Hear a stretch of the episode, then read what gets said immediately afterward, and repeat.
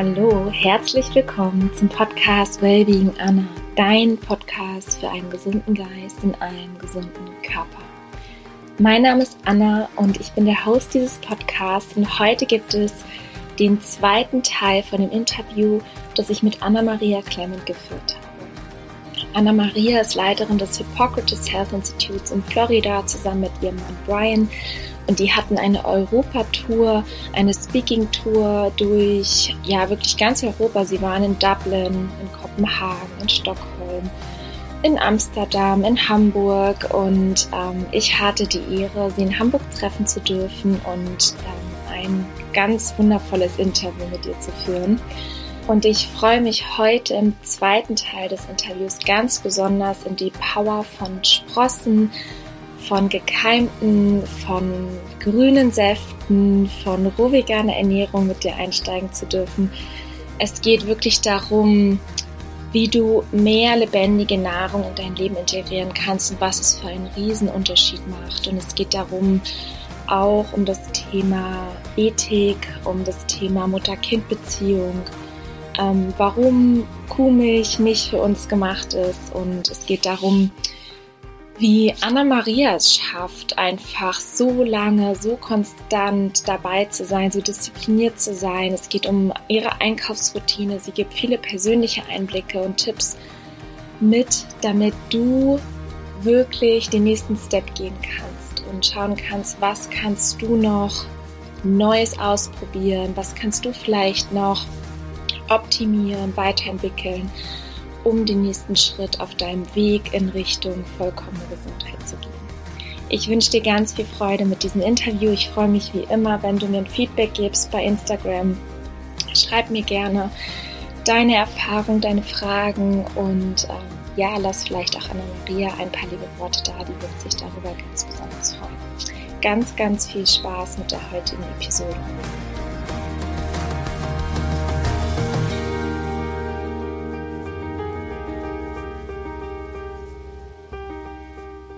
And I thought that I could uh, teach my friends in school. I thought, I thought, oh, I'll just tell them what to do. No more milk. And they looked at me like, milk? No, why would I not have milk? When I teach, for example, for diabetes, I say, you know, milk, meat, chicken, fish, eggs, that's number one cause of diabetes and stress, of course. And they think, no, it's sugar. Yes, sugar is minor compared to them because you will never get rid of diabetes as long as you have the fish, chicken, meat, and eggs and dairy. So now, then they're eating all the bad stuff and then they have diet soda. Mm. it's like a joke. Yeah. It's a joke. But it's a joke on humanity because the physicians, the doctors, were not taught anything about nutrition. So they they eat the bad stuff themselves. They they drink Coca-Cola, they drink wine. People wonder, you know, there's no alcohol. Why do I need alcohol when life is so high in itself? Why would I want to drink alcohol to get high? And that's not a high, that is a low. Yes. So, you know, it's it's a different mindset and you really have to try it to know you can't just theoretically say, well, everybody says we need protein from meat.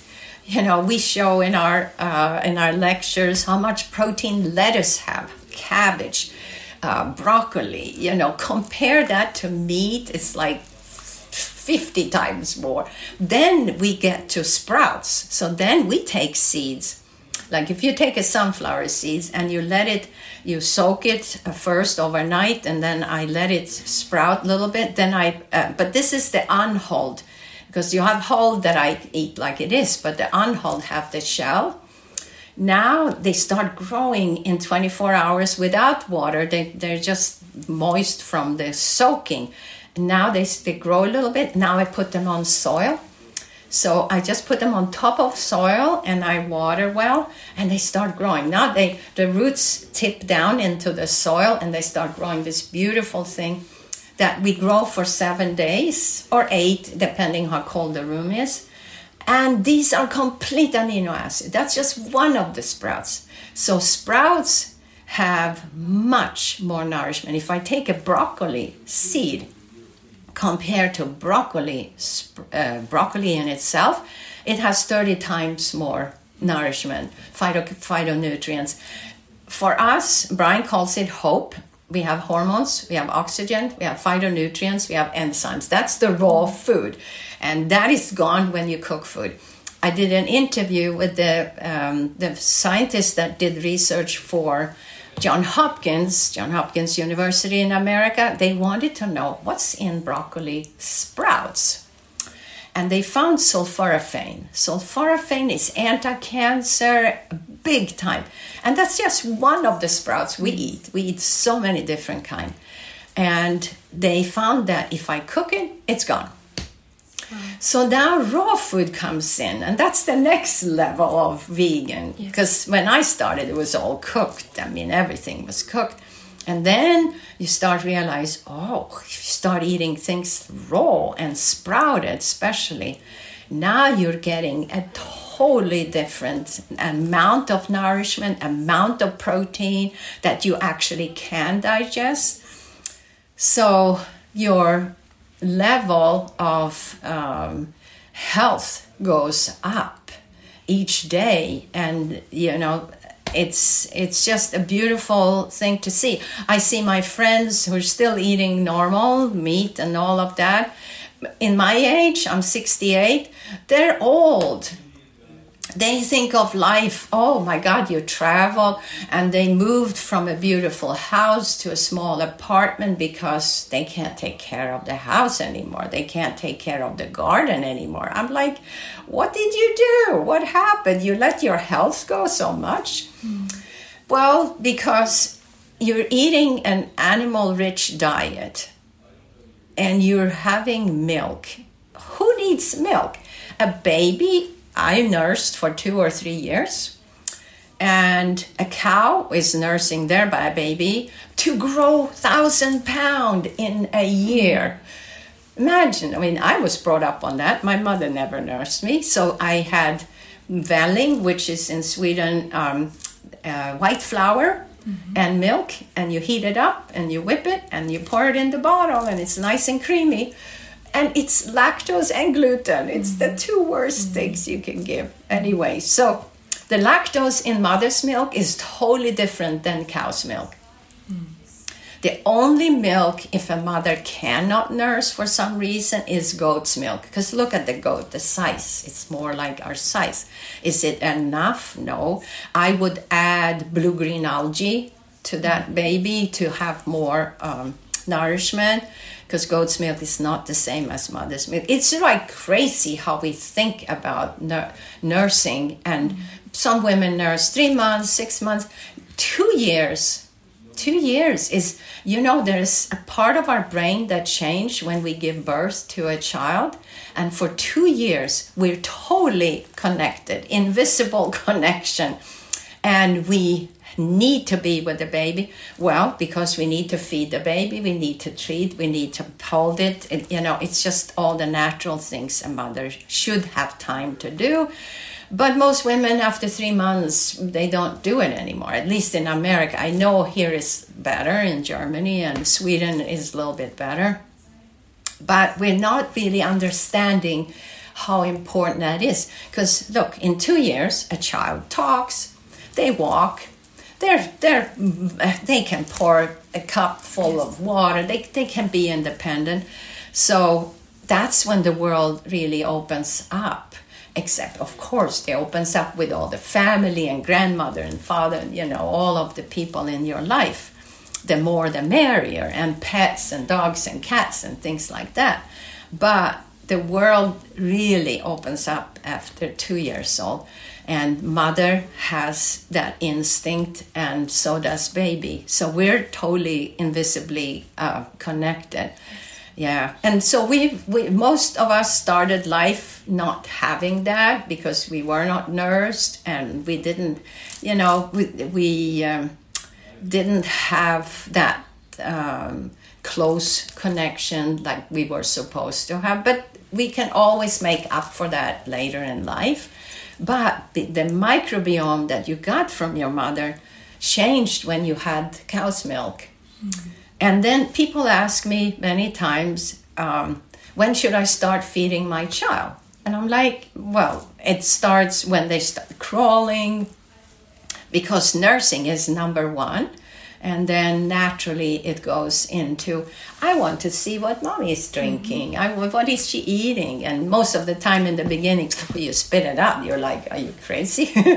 but then after a while, you want something and, and like fresh fruits and avocados and sprouts. Um, so the first three years of your life, you nurse for two, but you start eating during that time, maybe at 10 months or some, but very little.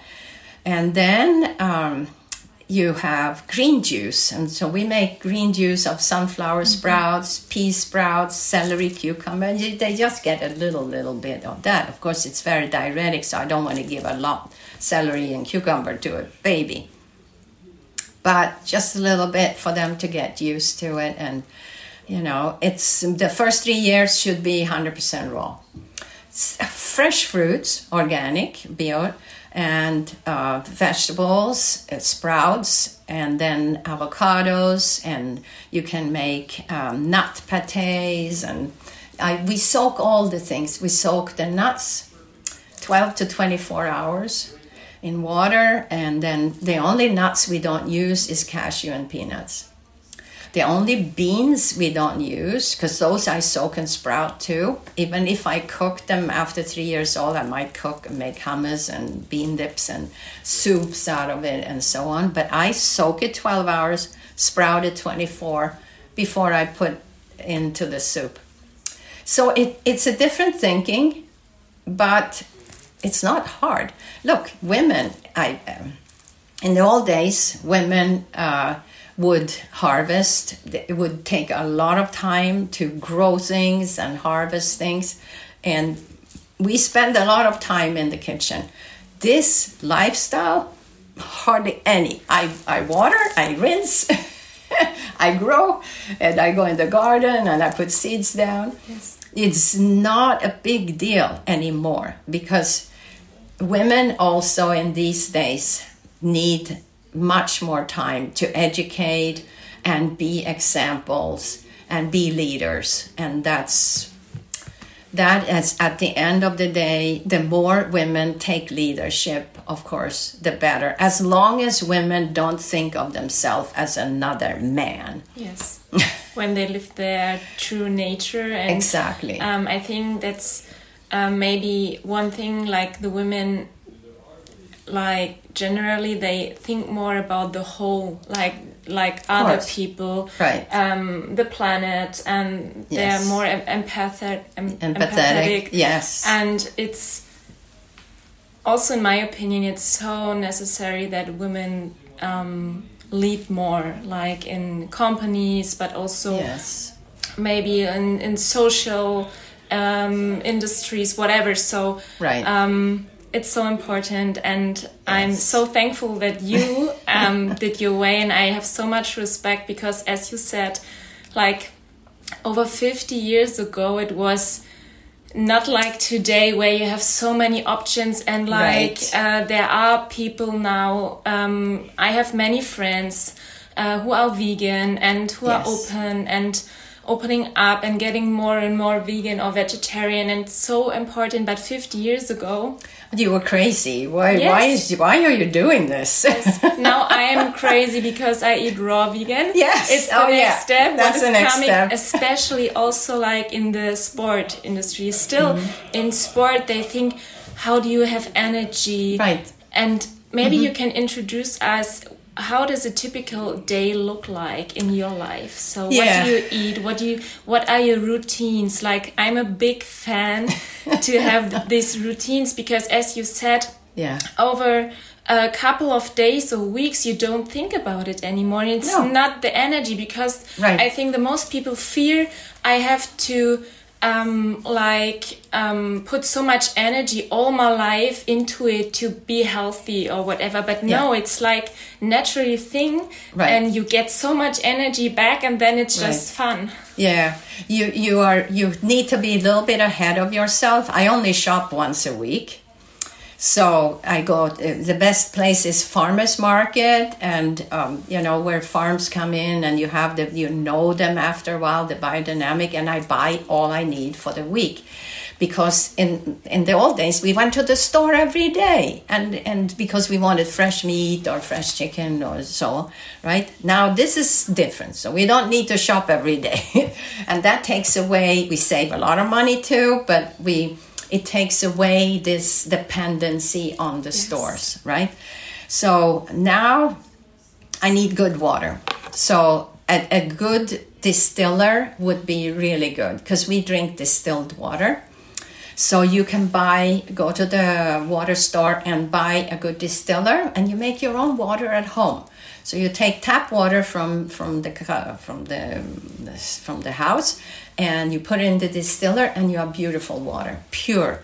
And people say, "Well, it's no mineral." No, those minerals are inorganic. You cannot digest them anyway.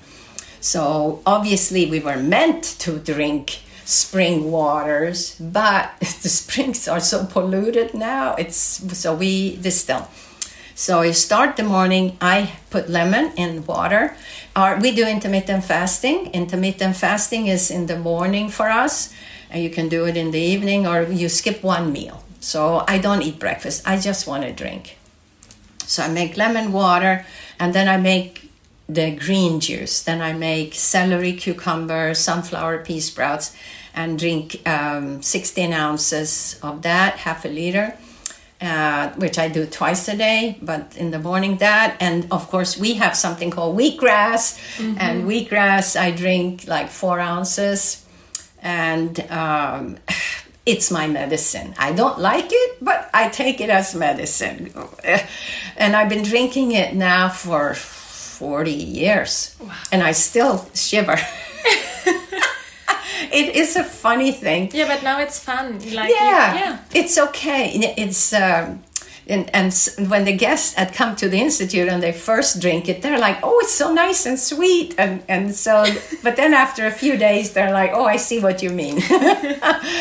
But it's the best medicine.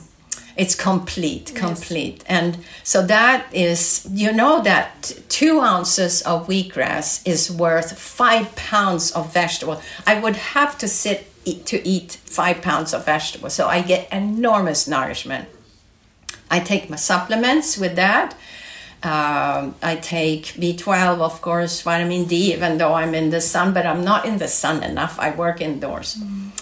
Um, then um, I take uh, algae, a lot of algae, blue green algae, chlorella. I take enzymes, and then I uh, take different. Brian and I are the testers for everything new, and a lot of new things, a lot of new treatments. We always test on ourselves first, so because I don't believe you should test somebody something on somebody else, yes. then I don't know what, uh, what reaction you're gonna have.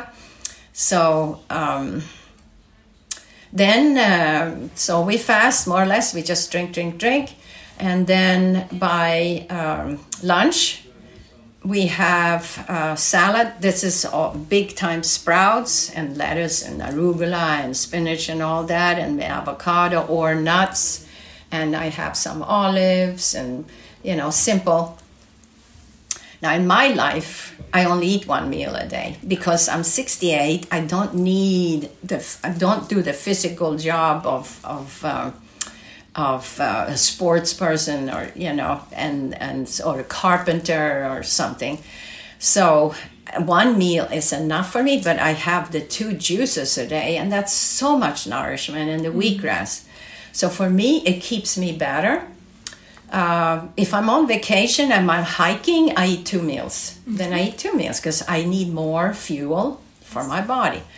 And you know, essential fatty acids are very important. So I get it, I get it from my avocado. I get it from my nuts, and I get it from uh, all the sprouts. They're essential fatty acids in so many things. So I don't want saturated fats. I don't want trans fats. Of course, I don't eat any of that and that's what people are surprised when they have heart attack and stroke because mm. they then then they get to see the x-rays oh you're all clogged up how did i get clogged up mm.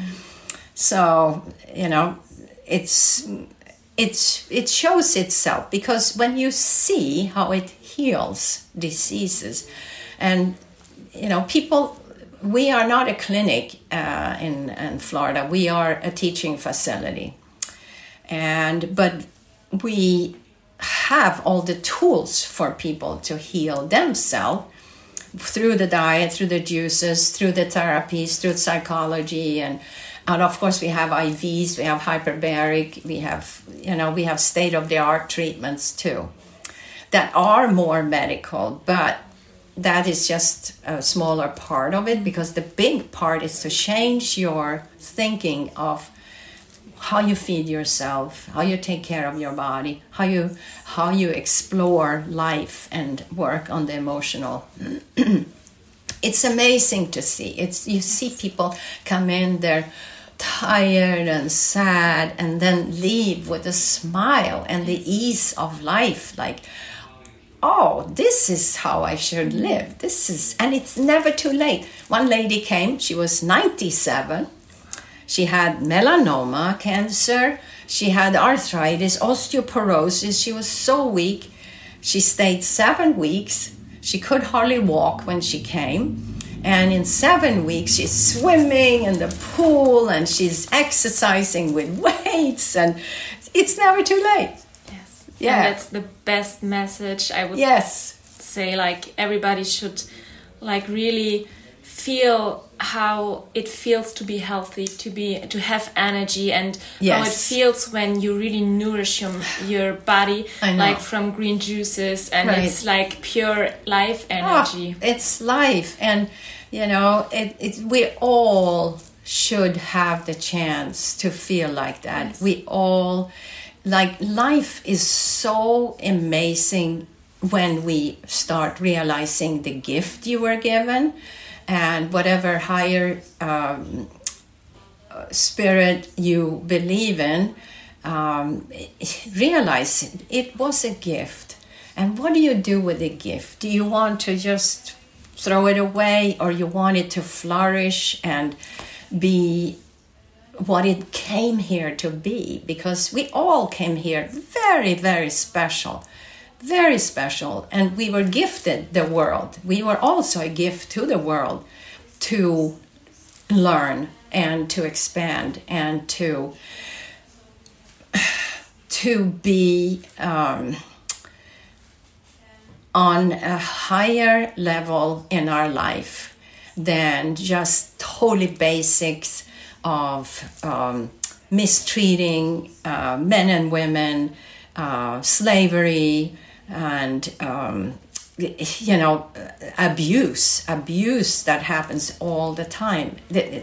That part we need to grow out of and how we how we each can be an example of that is all we can do. That's all we came here to be if we can teach our own kids our own children to be a part of that and to want to keep the world and the humanity and all the inhabitants that we share. And you know, the seven, eight million uh, other inhabitants, which is the animals, the insects, and all that, they all eat raw food.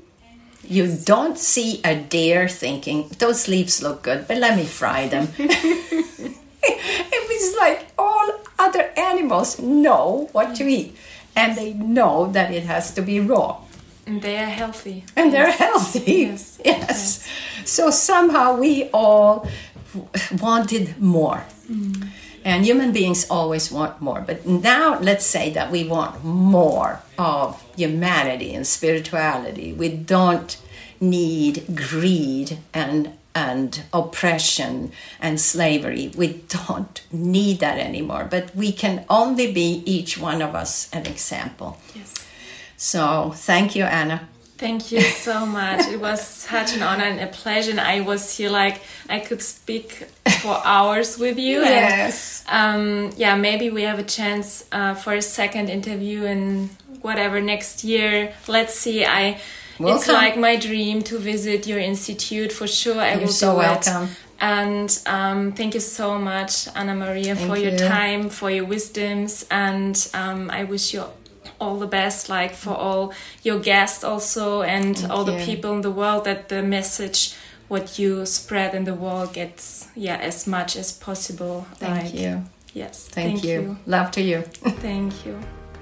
Ich hoffe sehr, dass du ganz dolle inspiriert bist, viel für dich mitnehmen konntest und ja, einfach deinen Weg gehst. Also ich finde es unglaublich, weil vor über 50 Jahren ist Anna-Maria vegan geworden und das war nochmal eine ganz andere Zeit und es zeigt einfach nur, wenn man etwas wirklich möchte und wenn man etwas ganz tief in sich fühlt, dann ist es möglich und man sollte genau diesen Weg einschlagen, weil das dann dein Lebensweg ist.